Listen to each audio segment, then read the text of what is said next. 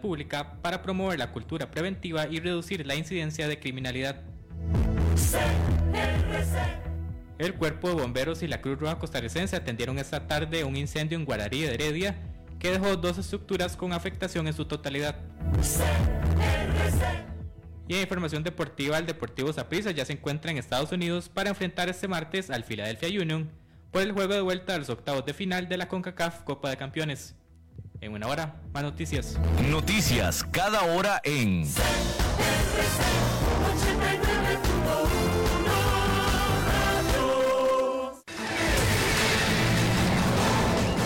Más noticias en nuestra web crc891.com. Seguimos en Facebook y Twitter como CRC891 Radio y en Telegram como Noticias CRC.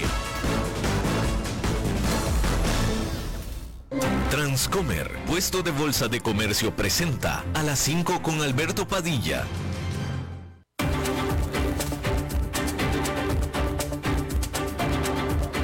Inicia a las 5 con Alberto Padilla. Un programa diseñado con el objetivo de llevarte diariamente un tema de actualidad, acompañado siempre de reconocidos editorialistas, de lunes a viernes a las 5 de la tarde por CRC 89.1 Radio. A las 5 con Alberto Padilla.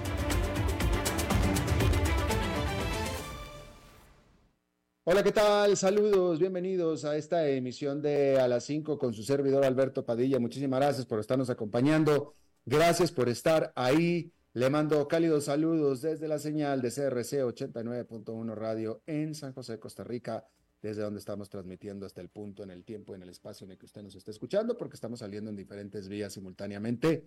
Por ejemplo, en Facebook Live, en la página de este programa, a las 5 con Alberto Padilla. Estamos disponibles en el canal de YouTube de este programa Estamos en podcast, en las más importantes plataformas para ello, como Spotify, Apple Podcast, Google Podcast y otras cinco importantes más. Aquí en Costa Rica, este programa que sale en vivo en este momento a las 5 de la tarde, se repite todos los días a las 10 de la noche aquí en CRC 89.1 Radio. En esta ocasión me acompaña, tratando de controlar los incontrolables, el señor David Guerrero, muchos saludos, y la producción general de este programa, siempre poderosa, desde Colombia, a cargo del señor Mauricio Sandoval. Hay que comenzar informándole que finalmente, prácticamente o casi dos años después de que pidiera pertenecer a la OTAN y que se supone que iba a ser muy bien recibida y prácticamente con pase automático, finalmente Suecia ya podrá adherirse a esta alianza militar después de que el Parlamento de Hungría votó para permitirle a Suecia el unirse a la OTAN, como la OTAN quería, como Suecia quería, como todo el mundo quería, menos Turquía y Hungría. Eran los únicos que no querían. Hay que decir que eh, justo iban a ser dos años de que Suecia había pedido unirse a la OTAN, es decir, prácticamente inmediatamente después de que, después de que Rusia vecino de Suecia, decidiera invadir a otro vecino que es Ucrania. Ahí fue cuando Suecia, que antes no había querido y nunca vio la necesidad y siempre prefirió mantenerse al margen de la OTAN, dijo, pensándolo bien, sí quiero pertenecer a la OTAN. Y eso fue lo que hizo. Hay que decir que eh, para que pudiera pertenecer a la OTAN necesitaba eh, la aprobación de todos los miembros, una, unanimidad, y los únicos que no quisieron fueron Turquía y fueron Hungría. Eh, esto fue, sobre todo, principalmente por las críticas que Suecia había hecho a los sistemas políticos y a los presidentes de Turquía y de Hungría. Básicamente, en principio, en principio. Así es que le llegó la hora de la verdad a Suecia. Eh, y por supuesto que ambos países, tanto Turquía como Hungría, tomaron esta oportunidad pues para pedir, para negociar, para negociar. Si de mí depende que tú, Suecia, país rico, pertenezcas a la OTAN que tanto quieres, pues vamos a negociar. Porque si no negociamos, si no me das algunas cosas, simplemente no perteneces a la OTAN. Así es que tú dirás si negocias conmigo o no, después de que me venías criticando, ¿verdad? Y bueno, Eso fue lo que tuvo que haber hecho, eso fue lo que tuvo que hacer Suecia, negociar.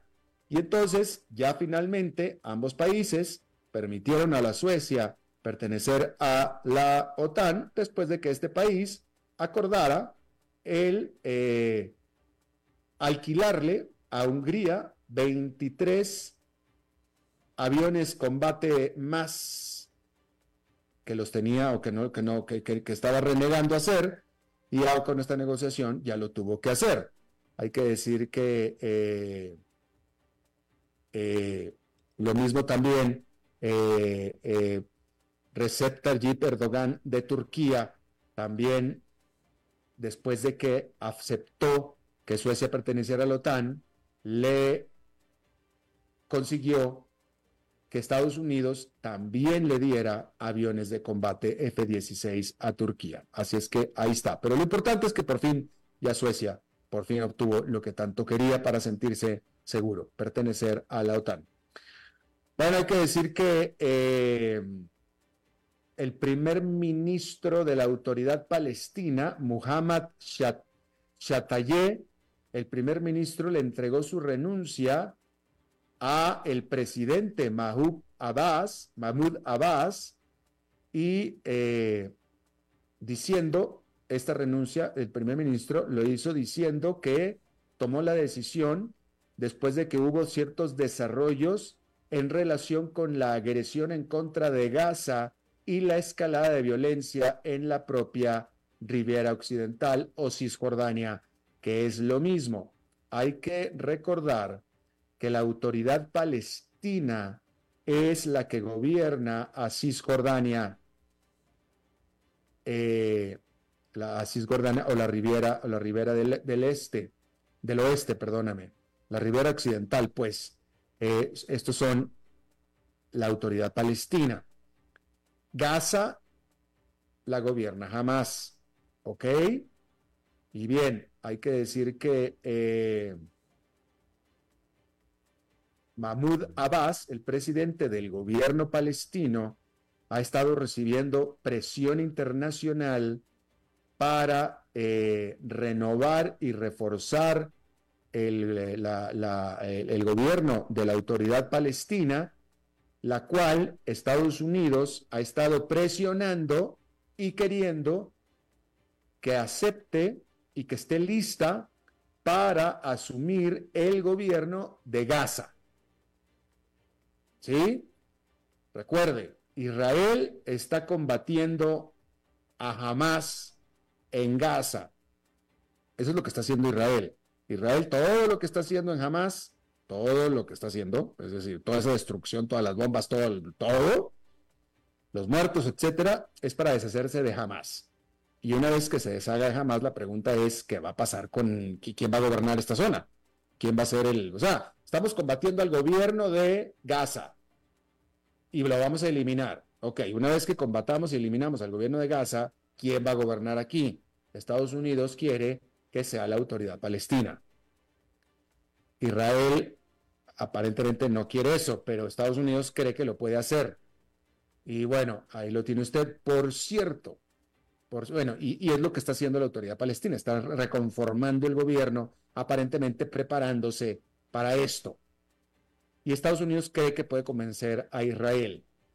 Por cierto, entre los medios de comunicación de Estados Unidos se está diciendo que eh, fuentes al interior del gobierno de Estados Unidos están diciendo que tan pronto como esta misma semana se van a informar avances muy importantes o desarrollos muy importantes o anuncios muy importantes respecto a eh, la liberación de rehenes en Gaza. Eso es lo que se está insistiendo mucho en medios de Estados Unidos, de acuerdo a eh, fuentes dentro del gobierno de Estados Unidos que tiene que hacer dentro del Departamento de Defensa o de la propia Casa Blanca. Así es que, pues listos, a lo mejor esta semana estamos nosotros informando algo por el estilo. Hay que decir que un aliado de Alexei Navalny reveló y dijo, aseguró que existían planes para hacer un intercambio de este opositor eh, eh, ruso, de Navalny, por prisioneros rusos en Alemania y que estas negociaciones ya estaban en su etapa final, justo cuando murió Navalny el 16 de febrero. Esta persona, este aliado de Navalny, que es María Prechkin, Prechik, Prechik, María Prechik, dijo que es de su creencia personal que Vladimir Putin, el presidente de Rusia, mandó matar a Navalny precisamente para sabotear este acuerdo en el cual Navalny y dos ciudadanos estadounidenses serían intercambiados por un ex oficial de inteligencia ruso. Eso es lo que dijo esta persona. Ah, pues ahí lo tiene usted. Ah, por cierto que, eh, según se está reportando, Israel mató a dos miembros de Hezbollah en Baalbek, que es una ciudad en el este del Líbano, como respuesta a la caída abajo, el bombardeo de un dron israelí este lunes. La Fuerza Aérea de Israel también atacó infraestructura utilizada por este grupo militante que es respaldado por Irán, que es Hezbollah. Hay que decir que este ataque por parte de Israel, en el que murió esta persona en Baalbek, se trata de la incursión israelí más profunda dentro del territorio libanés desde que comenzó este conflicto con Hamas el 7 de octubre. Así es que ahí lo tiene usted. Ah, bueno, y hablando de eh, información empresarial y de finanzas, hay que decir que en esta nota que nosotros le informamos aquí, el supervisor antimonopólico de los Estados Unidos, la autoridad, pues el gobierno de los Estados Unidos, entabló una demanda para bloquear la propuesta de fusión por 25 mil millones de dólares de la cadena de supermercados más grande de Estados Unidos, que es Kroger, para su rival más pequeño, que es Albertsons. De todos modos, Albertsons es una gigante, pero Kroger es una hipergigante. Walmart es la cadena comercial más grande de los Estados Unidos. Kroger es la cadena de supermercados más grande de Estados Unidos, ¿ok? Esa es la diferencia.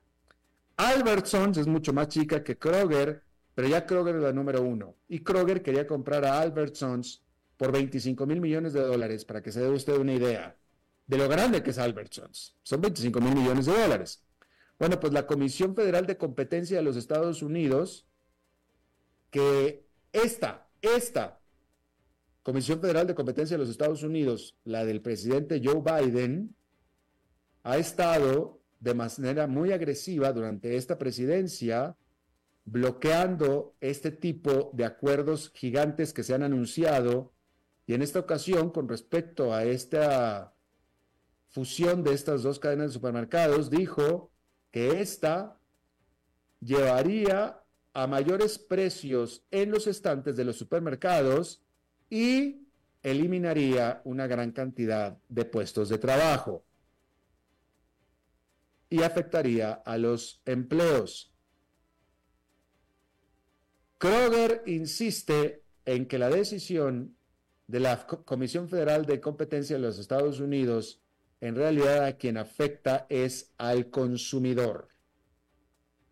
Albertsons, por su parte, dijo que eh, esta decisión de la Federal Trade Commission reforzará a otros gigantes como Walmart.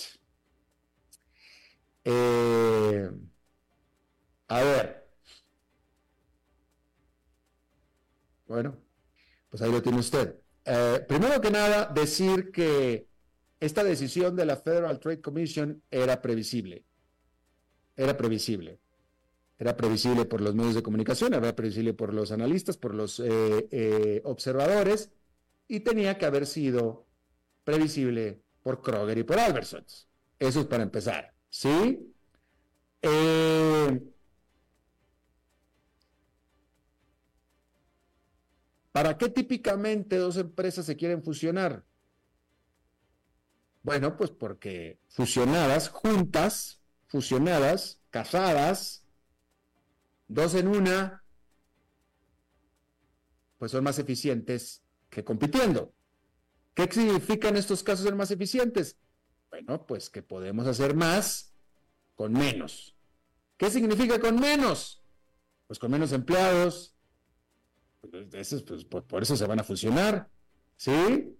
y podemos tener más capacidad de compra y podemos, eh, eh, por tanto, negociar mejores precios.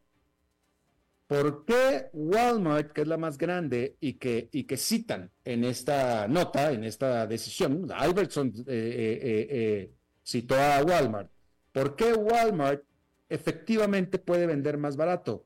Bueno, pues porque es mucho más grande y como es más grande y más gigante, puede negociar mejores precios a sus proveedores, los cuales pasa a, los, a, los, a, los clientes, a los clientes, ¿sí? Bueno, pues algo, algo parecido estarían buscando Kroger y Albertsons, ¿sí? Por eso están con menos costos. Vamos a ser más grandes, vamos a tener más capacidad de compra y con menos costos porque vamos a despedir empleados. O no vamos a necesitar tanta gente, pues. Así es que, o sea, lo que está diciendo la Federal Trade Commission tiene sentido, es cierto, es cierto, en el sentido de que eh, va a afectar empleos, pues sí, pues por, eso, por eso se fusionan las empresas, por eso se fusionan las empresas. En lugar de tener dos departamentos de contabilidad, nada más tener uno con la misma cantidad de gente o un poquito más. En lugar de tener dos departamentos de contabilidad completos con 100 personas cada uno, podemos tener uno solo que en lugar de 200 personas pueda ser de 140, digamos, ¿no? Entonces podemos ser más con menos. Entonces, aparte, es, así es. ¿Que van a tener más capacidad de compra y poder negociar mejores precios? Sí. Cierto. Que esos precios después se los podemos transmitir a los clientes, sí, sí podemos. Sí, sí podemos. ¿Lo vamos a hacer? Eso sí, quién sabe. Eso sí que quién sabe. Porque Kroger, Kroger en este momento no necesita meterse a competirle en precios a Walmart para estar presentando buenos números y para estar muy bien como está. No necesita. No necesita. Tiene su propio nicho, tiene su propio mercado, que no es el de Walmart. Walmart tiene su mercado, Kroger tiene el suyo. Y quizás eso es lo que está considerando la Federal Trade Commission. Podrás ahorrarte en costos, pero eso no significa que necesariamente los vas a transmitir a los clientes y, probablemente así sea, probablemente. Walmart está en un nicho o es el rey de los precios bajos y ese es su negocio, los precios bajos.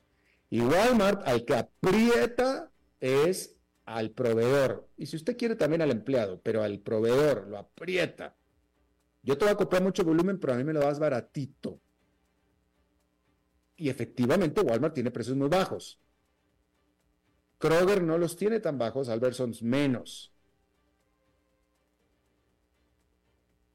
Y de nuevo, el buscar ser mucho más grandes sí les ahorra costos, pero no necesariamente estos costos los van a necesariamente transmitir a los consumidores porque ellos ya tienen su nicho. Simplemente Kroger lo que quiere ser, esto estoy, estoy, estoy, estoy especulando, y estoy especulando lo que la Federal Trade Commission seguramente está pensando. Kroger lo único que quiere es ser más grande para vender más y tener más eficiencia y hacer más con menos empleados y aumentar su rentabilidad, manteniendo los precios. porque va a ahorrarse costos. Y eso es seguramente lo que está diciendo la Federal Trade Commission. Toda la Federal Trade Commission, muy en su papel, protegiendo al consumidor, dice, no, pues entonces no se fusionan. Pues ¿para qué se van a fusionar? No se fusionen. Además están muy bien así. Albertson está bien así, así en su nicho en el que está, está bien. Kroger también en su nicho. O sea, no es que una de las dos va a desaparecer. No. No es eso. Y entonces, bueno, pues vaya, ahí lo tiene usted.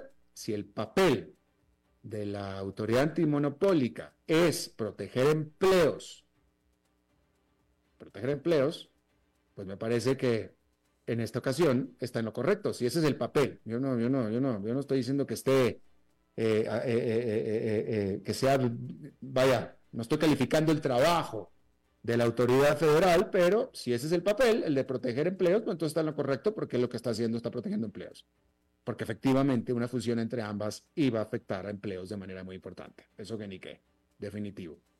Bueno, cambiando de empresa, y fíjese, esto es bastante, bastante notable, Microsoft anunció que permitirá a la empresa Mistral, se llama Mistral, así como Nati Mistral, Mistral, él permitirá el hacer disponible su modelo de inteligencia artificial Azure uh, que es, eh, a ver, de nuevo, Azure es la división de computación en la nube de Microsoft y que es una división de un alto, alto rendimiento, que le, entrega altos márgenes a Microsoft. La nota es que Microsoft permitirá a Mistral el uso de Azure en lo que llamó una sociedad estratégica en la que Microsoft asumirá la propiedad de un porcentaje no especificado de esta empresa Mistral. Es todo lo que se informó.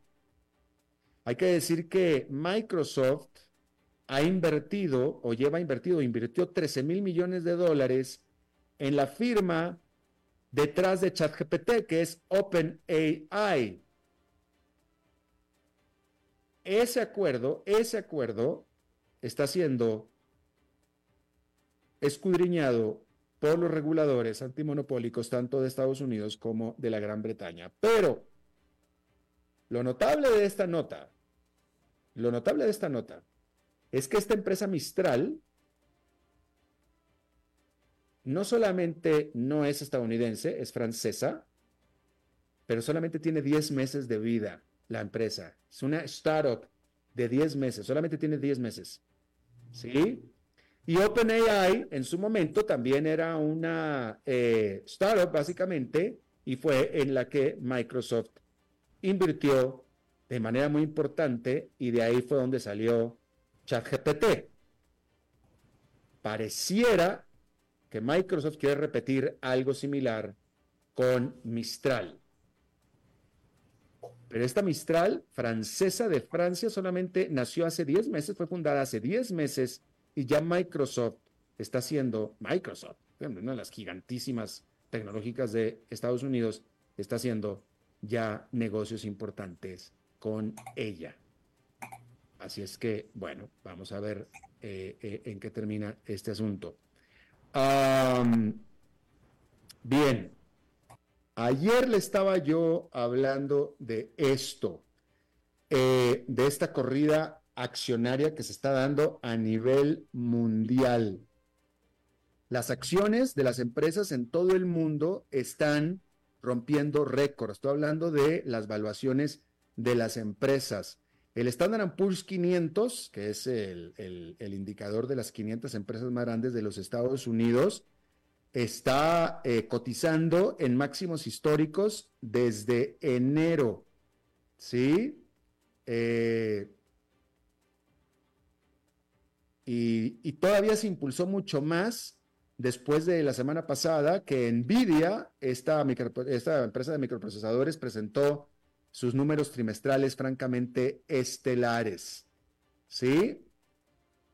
Y también la semana pasada, el mismo día que Nvidia presentó sus resultados, el stock 600 de Europa también registró un récord. El Nikkei 225 de Japón también sobrepasó su anterior nivel máximo establecido en 1989. De tal manera que es una corrida o un rally accionario internacional.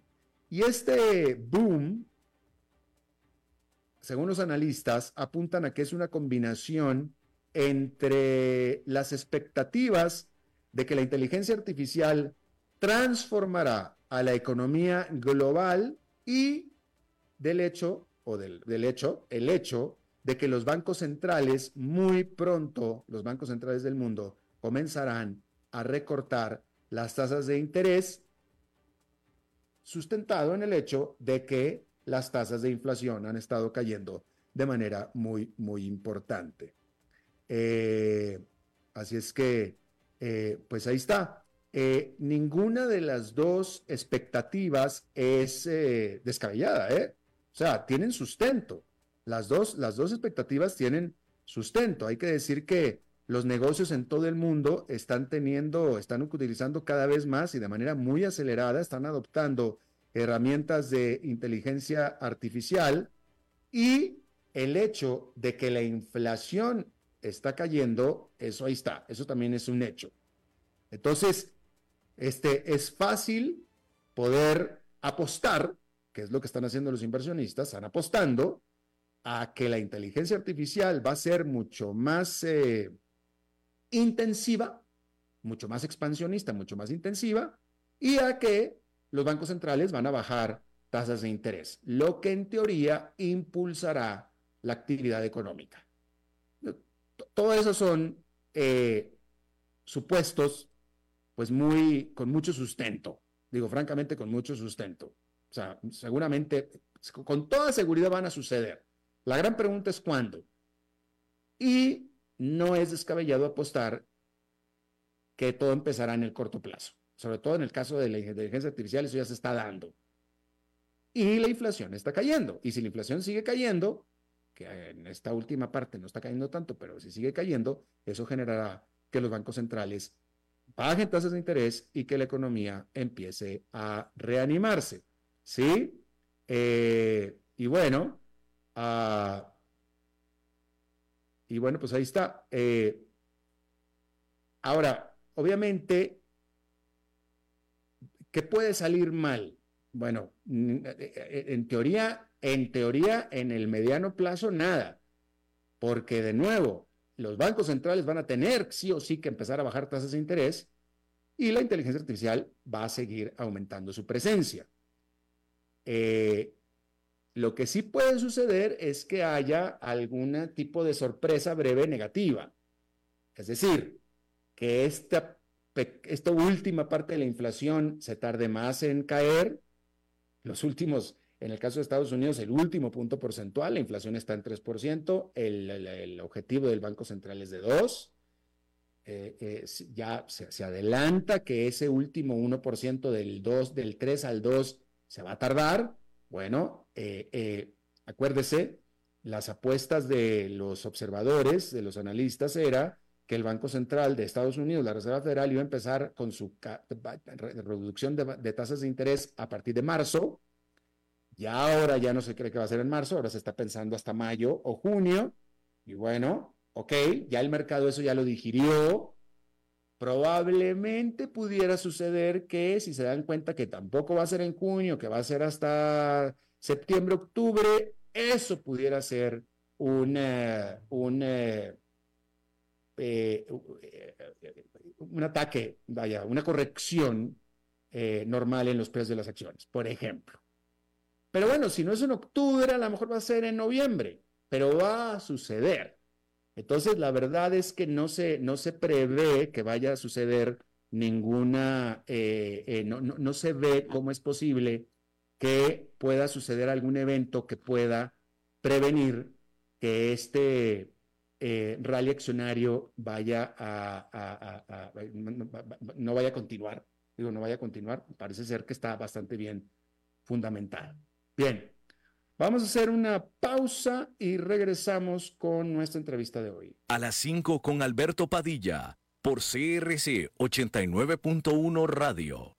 Ok, ya te has reído con nosotros, has aprendido con nosotros y nos hemos conocido más, pero es hora de ponernos serios. El mejor momento para invertir fue hace 10 años y el segundo mejor momento para hacerlo es hoy. Entra a transcomer.com, convertite en un inversionista y transforma tu destino.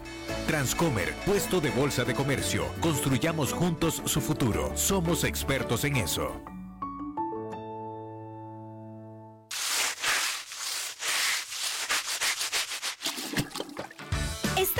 ¿Están cansados de limpiar tanto el piso de su casa? No sufran más. Cambien esta cerámica con porcelanatos pulidos antibacteriales y súper fáciles de limpiar. En Porcerámica, número uno en porcelanatos.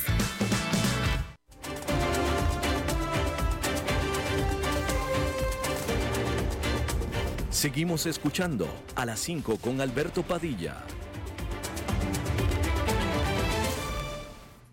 Muchas gracias por continuar con nosotros. Eh, en este año, específicamente, específicamente en, febrero, sobre todo en febrero, pero desde que comenzó el año, eh, y los hemos, se los hemos estado informando aquí, este grupo eh, militar, miliciano, respaldado por Irán, los Houthis decidieron atacar a los barcos que cruzan o que pretenden cruzar el canal de Suez a través del el Mar Rojo desde Yemen. ¿Sí? Esto ha hecho que muchas líneas navieras, muchos barcos prefieran no transitar por ahí.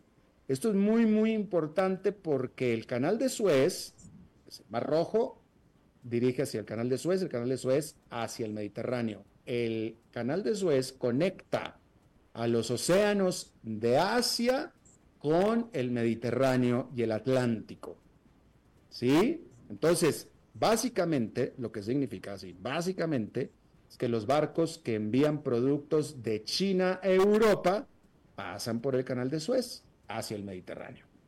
Si no pasan por el canal de Suez, tienen que rodear absolutamente toda África y esto aumenta los costos. Y con estos ataques de los Houthis, muchas empresas navieras han estado decidiendo mejor hacer eso, eh, eh, eh, darle la vuelta a África. Esto aumenta los precios de transporte de una manera considerable y las líneas navieras han estado reportando esto. Eso es en el canal de Suez. Antes de eso, aquí de nuestro lado y con nuestro propio canal, que es el canal de Panamá, este venía sufriendo una sequía muy brutal que nosotros también aquí se lo estuvimos informando y tuvimos entrevistas al respecto. Y estábamos hablando acerca de las afectaciones y algunos aumentos de costos en transporte que esto estuviera generando. No parece que la situación esté como estuvo con la pandemia, no pareciera, pero sí se reportan aumentos de costos y problemas en la logística. Hablando de logística, tenemos un experto en esto, en logística, que es Víctor Peter Conen. Él es el director comercial de eh, Moín. Moín es el puerto de contenedores de eh, el ah, eh, Atlántico de Costa Rica. ¿Sí? Y yo te agradezco muchísimo, Víctor, que estés con nosotros. Muchas gracias. Gracias a ti, don Alberto. Para mí un placer enorme. Gracias por la invitación y buenas tardes a todos los oyentes. Y acá estoy para contestar cualquier que sea la duda, don Alberto. Gracias. ¿Tú has notado, puedes reportar o cuál es el estado de la, de la tránsito y del flujo de barcos de carga con ambas situaciones, lo que está pasando en el canal de Panamá y en el canal de Suez? Sí, señor. Empezó tú hiciste ya, ya hiciste dos comentarios muy, muy importantes. ¿no? Voy, voy a hablar primero del tema del canal de Suez, Mar Rojo. Nosotros, afortunadamente, por la localización y por la idiosincrasia de cómo nosotros, como Costa Rica, hacemos negocios, tenemos una exposición, pero no es una exposición eh, como tienen otros países que dependen mucho más de este tránsito entre Asia y Europa, por ejemplo, ¿vale? Apenas poniendo alguns números para que todos os oyentes eh, sepan, ¿no?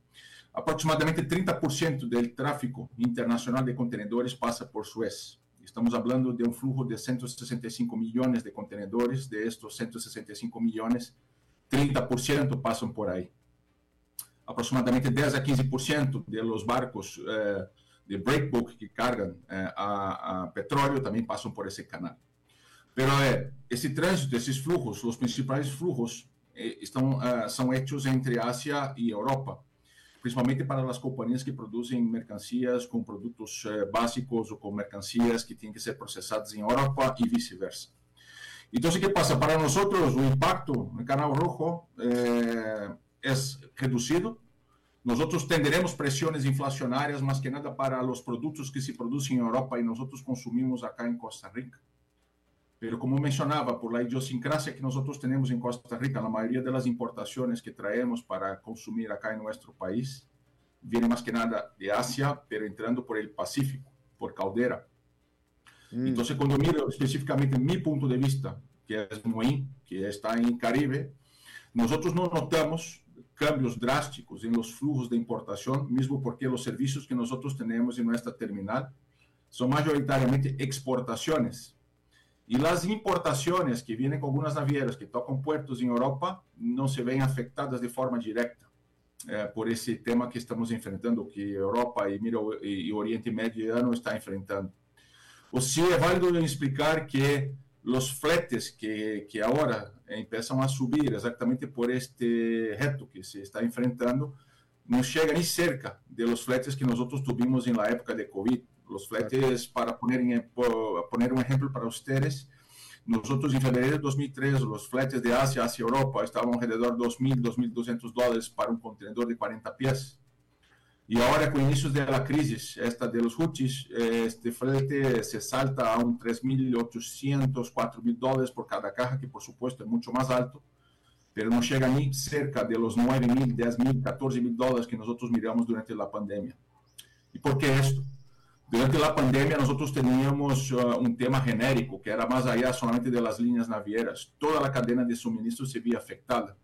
Entonces ahí se notó efectivamente una falta de recursos en toda la cadena, transportistas, almacenes, navieras, hasta mismo trabajadores, ¿no? que tenían sus libertades totalmente eh, eh, eh, cortadas, vamos a poner así, por las limitaciones que cada país imponía en este proceso.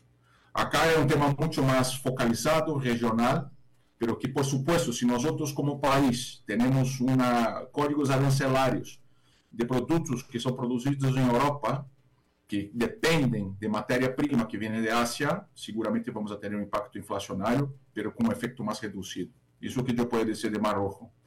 Y cuando miramos la operación de Moín, no hay impactos de efecto inmediato, no se nota, por lo menos, porque nosotros inclusive tenemos uh, una característica, somos una terminal de exportación. Eh, de todo lo que movemos, 85% son exportaciones más que nada de piña y banano, exactamente, indo a Europa y también a costa este de Estados Unidos. ¿Vale? Ah, eh, eh, es interesante, es interesante, por lo que dices acá, Costa Rica, en el, en el puerto del Pacífico, los barcos llegan vacíos, se van llenos. básicamente viene con la importación. Costa Rica, Costa Rica Pacífico exactamente al revés de lo que pasa en Moín. Moín nosotros tenemos aproximadamente 80 a 90% de exportaciones, 10-15% de importaciones, llenos. Costa Pacífico exactamente al revés. 80 a 90% importaciones y 10-15% de exportaciones. Y las importaciones que nosotros recibimos en Caldera mayoritariamente vienen de Asia. Y ahí como no cruzo canal, no, no tengo que pasar por Mar Rojo, no, tenemos, no tenemos esa exposición que efectivamente otros países puedan venir a tener.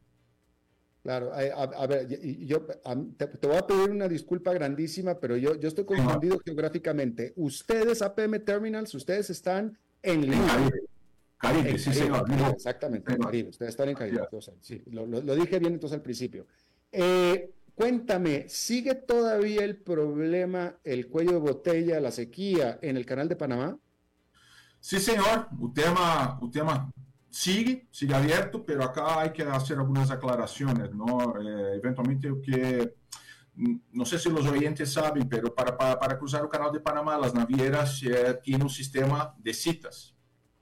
Entonces, las citas efectivamente se ponen en base a la frecuencia con, con la cual estos barcos pasan, eh, la cantidad de toneladas que estes, eh, esas navieras pasan por el canal.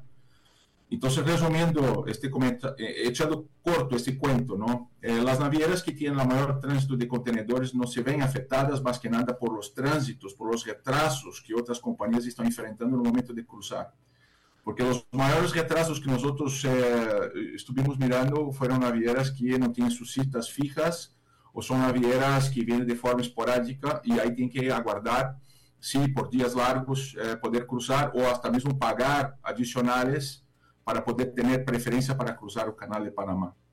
O que sí está ocurriendo, algunas navieras que estoy hablando específicamente desde nuestro punto de vista Costa Rica, algunas navieras que recolectan mercancías en Ecuador, por ejemplo, banano que sale de Ecuador, esas compañías por la limitación de calado del canal de Panamá, tienen que poner menos cajas llenas en Ecuador para que ese barco venga más leviano por el canal y ahí empezar a llenarlo eventualmente otras recaladas, que sea en Cartagena, puede ser también acá en Costa Rica. De hecho, nosotros estamos, vamos a decir así, surfeando una ola de oportunidad porque algunas, algunos exportadores de banana y piña eventualmente eh, están eh, eh, sacando ventaja de la condición, de esa limitación, para poder llenar más sus barcos acá en, en, Costa Rica, con esta, con esta mercancía que no se puede embarcar mucho del otro lado.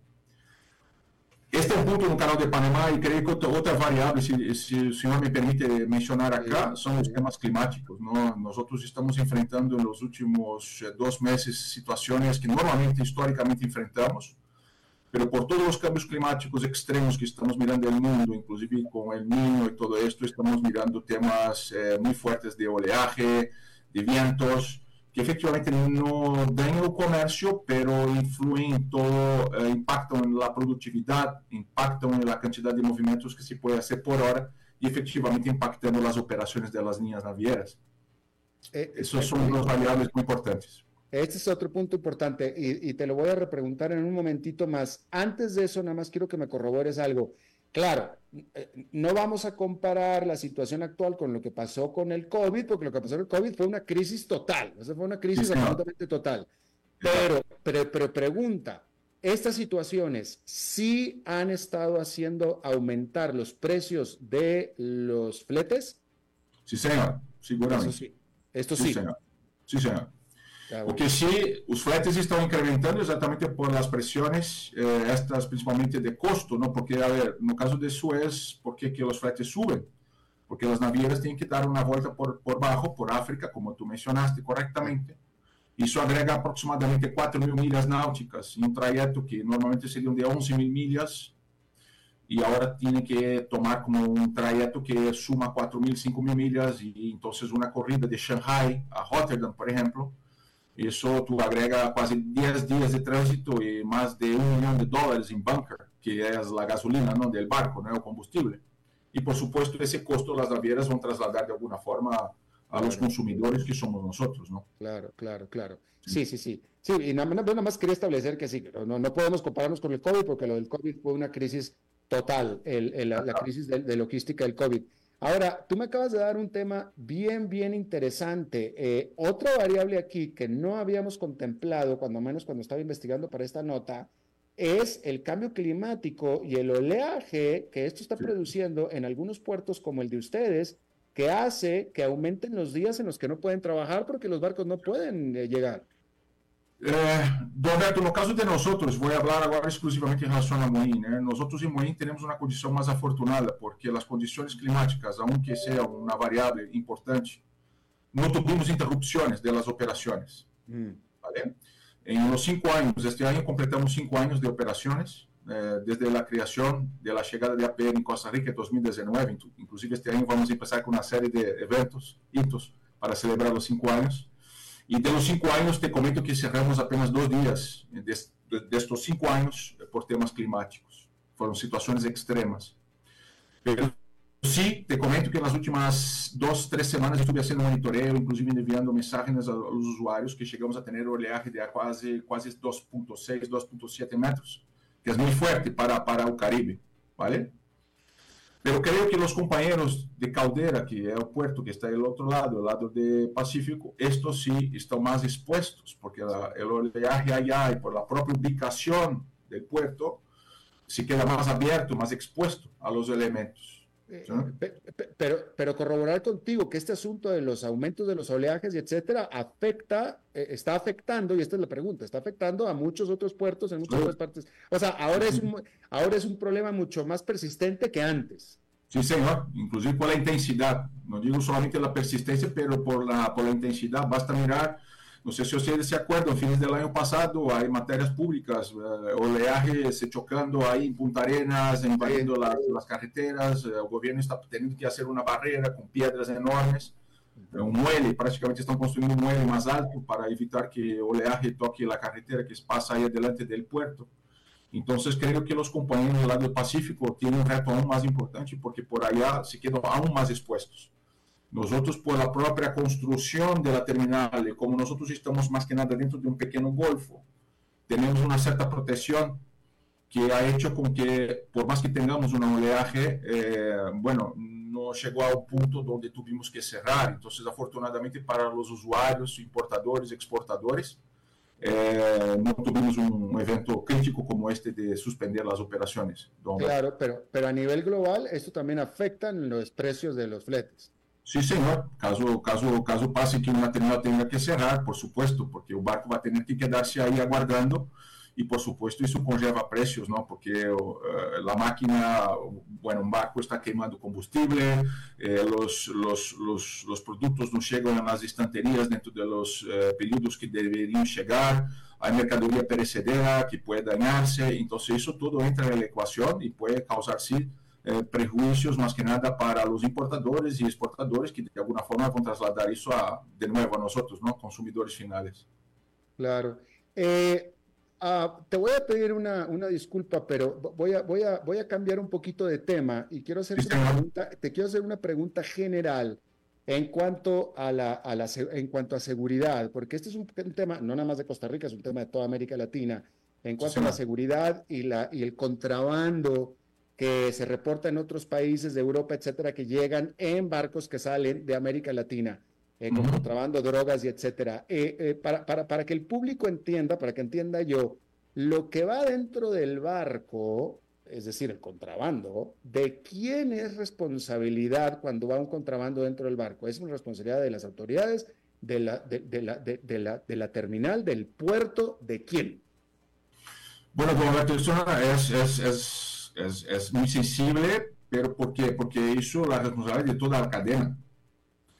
De toda la cadena. Digo, toda la cadena tiene una responsabilidad de mantener su, cada proceso, cada eslabón de la cadena, obviamente tiene que tener sus procesos de seguridad para garantizar que aquel eslabón está aséptico.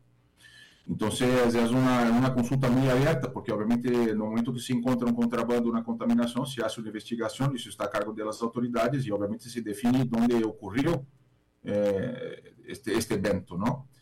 Eh, entonces, no estoy hablando solamente de Moín, estoy hablando de, no estoy hablando solamente de Costa Rica, hablando de manera genérica. Sí, sí, eh, sí, eso, puede ocurrir, eso, puede ocurrir, desde la fabricación, el tránsito, puede ocurrir en las terminales, puede ocurrir dentro de los barcos. ¿Quién es la última línea de defensa? ¿Quién es?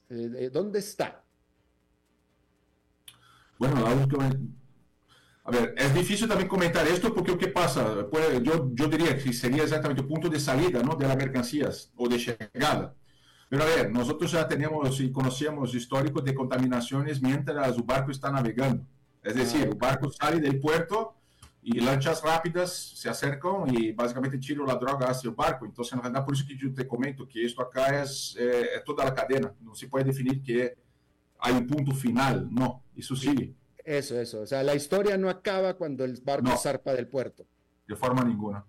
Interesante, interesante. Bueno, era, era nada más para... Pues este es un tema muy perenne, muy constante en toda América Latina y, me parecía prudente la pregunta. Bueno, pues yo te agradezco eh, muchísimo, Víctor Peter Conen, eh, director comercial de APTM Terminals de Omoín de Costa Rica. Te agradezco muchísimo haber charlado con nosotros. Don Alberto, un placer para mí, por supuesto a disposición para cualquier otra consulta que tú tengas y acá a disposición para aclarar cualquier duda en relación al comercio internacional y terminales acá en Costa Rica. Muy amable, muchísimas gracias. También. Vamos a hacer una pausa y regresamos con más. A las 5 con Alberto Padilla por CRC 89.1 Radio. Ok, ya te has reído con nosotros, has aprendido con nosotros y nos hemos conocido más, pero es hora de ponernos serios. El mejor momento para invertir fue hace 10 años y el segundo mejor momento para hacerlo es hoy. Entra a transcomer.com, convertite en un inversionista y transforma tu destino. Transcomer, puesto de bolsa de comercio. Construyamos juntos su futuro. Somos expertos en eso.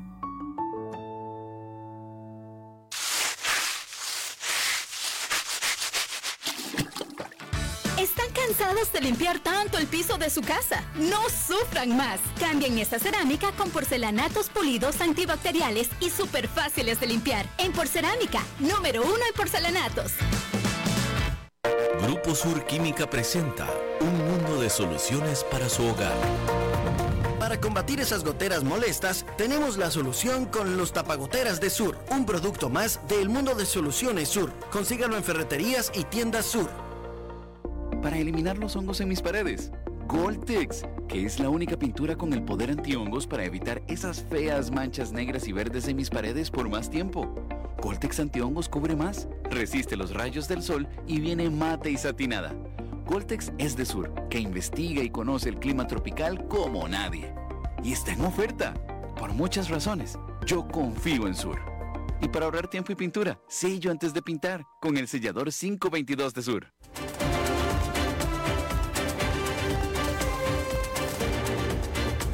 Seguimos escuchando a las 5 con Alberto Padilla.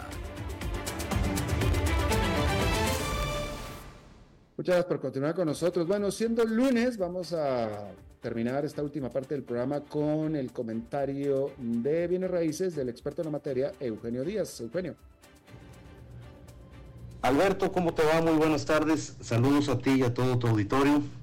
Y bueno, Alberto, este lunes de mercado inmobiliario y de bienes raíces, les quiero comentar que vamos a terminar de analizar la radiografía de la tenencia de vivienda en Costa Rica del 2023, que como tú recordarás, comenzamos el lunes pasado y por cuestión de tiempo no terminamos.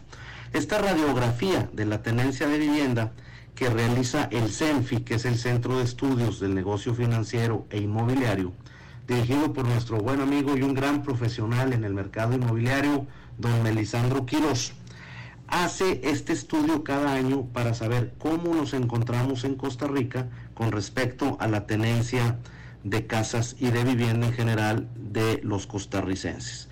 Y les quiero decir que de acuerdo al CENFI, y como nada más como parte introductoria, porque lo dije el lunes pasado, en Costa Rica hay 1.778.254 viviendas. Es decir, los costarricenses viven en 1.778.000 eh, casas o viviendas. Esto es un incremento de un 3.2% con respecto al 2022. Recuerden que estamos analizando los datos al cierre del 2023. Y es que, eh, de acuerdo al CENFI, hay 55.652 viviendas más en Costa Rica solamente en el 2023. Bueno, ¿y quiénes son los que ocupan y los dueños de esas casas o esas viviendas? Y recuerden que al decir vivienda estamos hablando de casas independientes, de casas en condominio, eh, de casas de uno o dos pisos o tres pisos, puede ser un apartamento en torre, puede ser gente, eh, familias que vivan en una finca, es decir, en cualquier lugar, en cualquier bien raíz que viva una familia costarricense o una persona, está considerado como vivienda. Bueno, ¿y quiénes son los dueños de estas viviendas? Pues les digo que las personas que son casados, de acuerdo al CENFI, ocupan el 37.1% de estas viviendas. Las personas que viven en unión libre o juntados es el 16.6%, los divorciados el 9.1%, los separados, separadas el 10.4%, viudos el 9.3% y los solteros, un dato interesante, el 17.5% son los que ocupan eh, estas eh, viviendas en el país. Pero vámonos a datos también más a fondo. Mira qué interesante, Alberto. La personas que tienen su vivienda totalmente pagada, que no deben un solo peso por esas casas, son el 62.4% de las familias que ocupan esas viviendas. Un buen porcentaje para el país, 62.4%. Las personas que la están pagando, ya sea mediante un financiamiento, un crédito hipotecario de cualquier tipo de institución financiera o privada o pública, eh, estas personas eh, son el 9.5%, las personas que tienen, están pagando su casa actualmente. Y un dato muy interesante, quien vive en viviendas alquiladas es el 22.9% de los costarricenses. Un dato también interesante, ya que el 22, casi 23% alquilan casa. Bueno, y todo esto, ¿qué nos, qué nos, ¿a qué nos lleva, Alberto? Que estas cifras nos dicen que las regiones donde más se concentra viviendas con financiamiento habitacional es en la región central porque este estudio del CENFI está también dado por provincia, por cantones, hasta por distritos. Y en la, en la región eh, del Caribe, solo el 5.9% del total de las casas es que tienen financiamiento de vivienda. Con estos datos me despido, Alberto. Espero les, les sirva, les guste a nuestros radioescuchas. Y bueno, estaremos atentos a esperar al cierre de este año 2024 las nuevas estadísticas del CENFI para poder saber cómo se sigue comportando el mercado de la vivienda en Costa Rica. Les envío a ti y a todo el auditorio un, un saludo y les deseo que sigan pasando una feliz semana. Bueno, pues muchísimas gracias, Eugenio Díaz, muchísimas gracias y feliz semana también para ti. Y bueno, eso es todo lo que tenemos por esta emisión de A las 5 con su servidor Alberto Padilla. Muchísimas gracias por habernos acompañado. Espero que termine su día en buena nota, en buen tono y nosotros nos reencontramos en 23, en 23 horas. Que la pasen muy bien.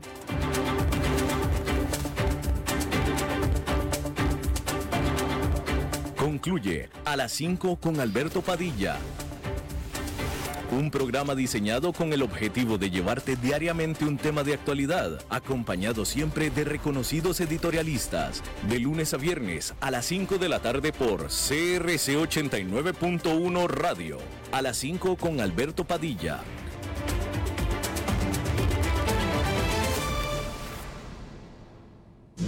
Siempre habrá dos para que se enamoren, tres para que se antojen y hasta cuatro para disfrutarla. Porque el amor y la amistad se comparten más con Ready Pizza. Compartí y disfruta tu pizza desde 3,500 colones. Ready Pizza, siempre fresca, siempre caliente y siempre lista para llevar.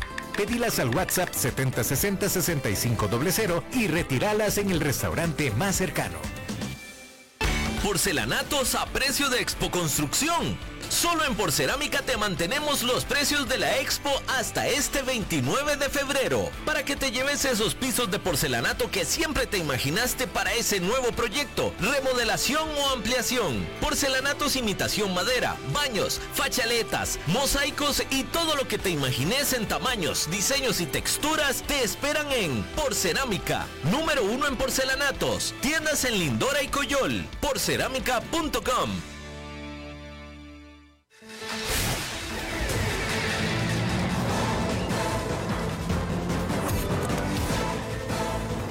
Inicia el resumen informativo en noticias CRC 89.1 Radio. Hola, ¿qué tal? Son las 17 horas con 56 minutos y estos son nuestros titulares. MIPIMES valoraría reducir inversiones, expansión y empleos si tipo de, cambio, si tipo de cambio continúa a la baja. El MED proveerá pruebas comprensivas a docentes durante el curso lectivo 2024. Salud confirma primer caso de gusano barrenador en una persona en el país. Y en el mundo, el Papa Francisco cancela su agenda debido a un ligero estado gripal. La economía.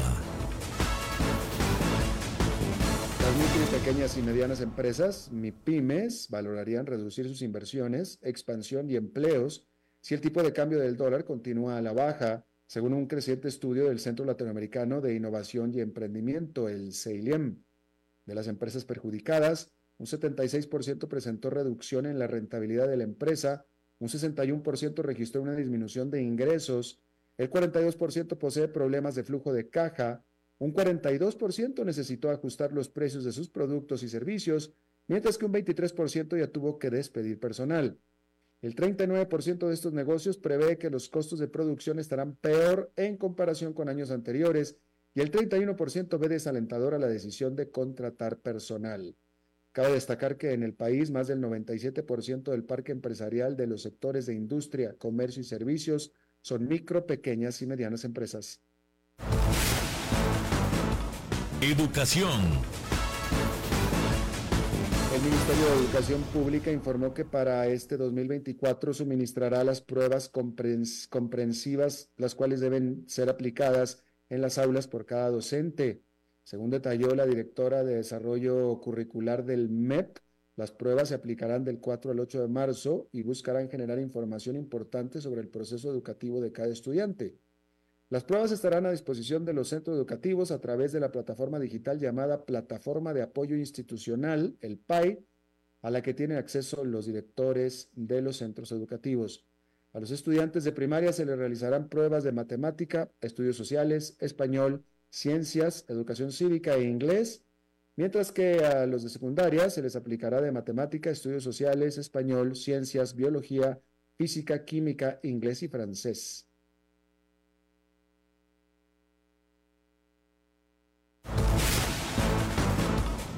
Salud. El Ministerio de Salud y el Servicio Nacional de Salud Animal, el SENASA, reportaron este lunes el primer caso registrado en el país de gusano barrenador en una persona. Se trata de un hombre de la zona de Altamira, en Golfito, quien acudió al hospital de Ciudad Neily por una molestia tras sufrir una caída. Según las autoridades, al hombre se le tomaron muestras, las cuales fueron enviadas al laboratorio Lanacebe donde se confirmó la presencia de la larva gusano barrenador. Ante esto, autoridades del área rectora del Golfito dieron seguimiento para determinar si existen más casos al respecto. De momento, el paciente confirmado se encuentra hospitalizado en el hospital de Golfito. Tanto el Ministerio de Salud y SENASA trabajan en un protocolo de actuación para atender estos casos y así empezar un barrido en la zona.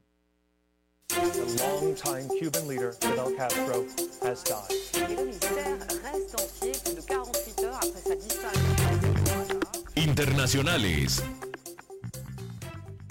El Papa Francisco canceló su agenda de este lunes debido a lo que llamaron un ligero estado gripal, según confirmó la oficina de prensa del Vaticano en un comunicado. El Papa de 87 años también canceló sus citas el sábado anterior debido a sus condiciones de salud eso sí, el domingo celebró la oración del Ángelus asomado a la ventana del Palacio Pontificio. El Papa se desplaza en silla de ruedas y se ha visto afectado por varios problemas de salud en los últimos años, entre ellos en las rodillas, la cadera y también el colon.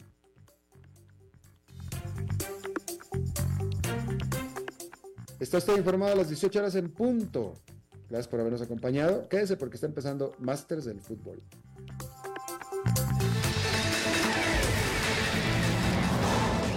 Más noticias en nuestra web, crc891.com. Seguimos en Facebook, Instagram y Twitter como CRC891 Radio y en Telegram como Noticias CRC. Más noticias cada hora.